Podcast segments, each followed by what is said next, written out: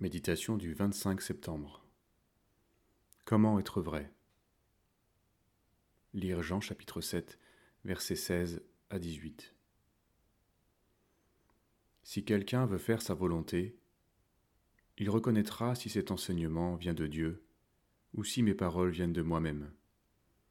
Celui dont les paroles viennent de lui-même cherche sa propre gloire, mais celui qui cherche la gloire de celui qui l'a envoyé est vrai il n'y a pas d'injustice en lui. Les hommes religieux ont généralement la conviction d'être du bon côté, irréprochables à bien des égards, tout comme Paul, qui persécutait Jésus-Christ.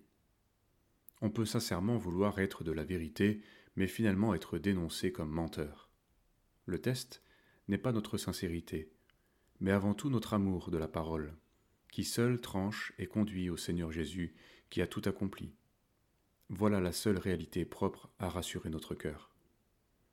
Nul ne peut mesurer Dieu dans son immensité, il est insondable, éternel et hors du temps. C'est pourquoi on ne peut dire avec légèreté Dieu m'a dit. Tout ce qui le concerne est saint, à l'opposé de ce que nous sommes, comme l'Orient est éloigné de l'Occident. Nous ne pouvons faire l'œuvre de Dieu avec nos bons sentiments et guidés par nos pensées, car nous sommes par nature menteurs, et donc du diable. Les bonnes intentions ne peuvent qu'être entachées d'une recherche de gloire personnelle, car étant sous l'emprise du menteur, nous nous trompons par de faux raisonnements. Les plus grandes certitudes doivent donc être passées au crible de la parole. Tout ce qui est vrai est ce qui rend témoignage à Christ. Il est terrifiant de constater qu'avoir une pensée vraie à un instant donné ne met pas à l'abri d'en avoir une inspirée par le diable l'instant d'après. C'est l'expérience du disciple Pierre qui exprima les deux dans une même conversation.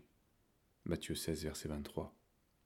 C'est pourquoi nous ne pouvons parler au nom de Dieu sans humilité et sans crainte. Nous serons protégés dans l'Église et dans la communion des frères, car leur regard interdit toute complaisance en nous-mêmes. Christ est le véritable, et c'est en lui que nous nous cachons par la foi. Son témoignage est plus grand que le témoignage des hommes et du diable. Nous pouvons avoir honte de notre corps, de notre stupidité, de notre âme malade, mais nous sommes couverts par Christ si nous cherchons notre justice en lui. Il est la vérité, il est la perfection, notre sanctification. Alors son esprit atteste à notre esprit que cette assurance n'est pas un mensonge.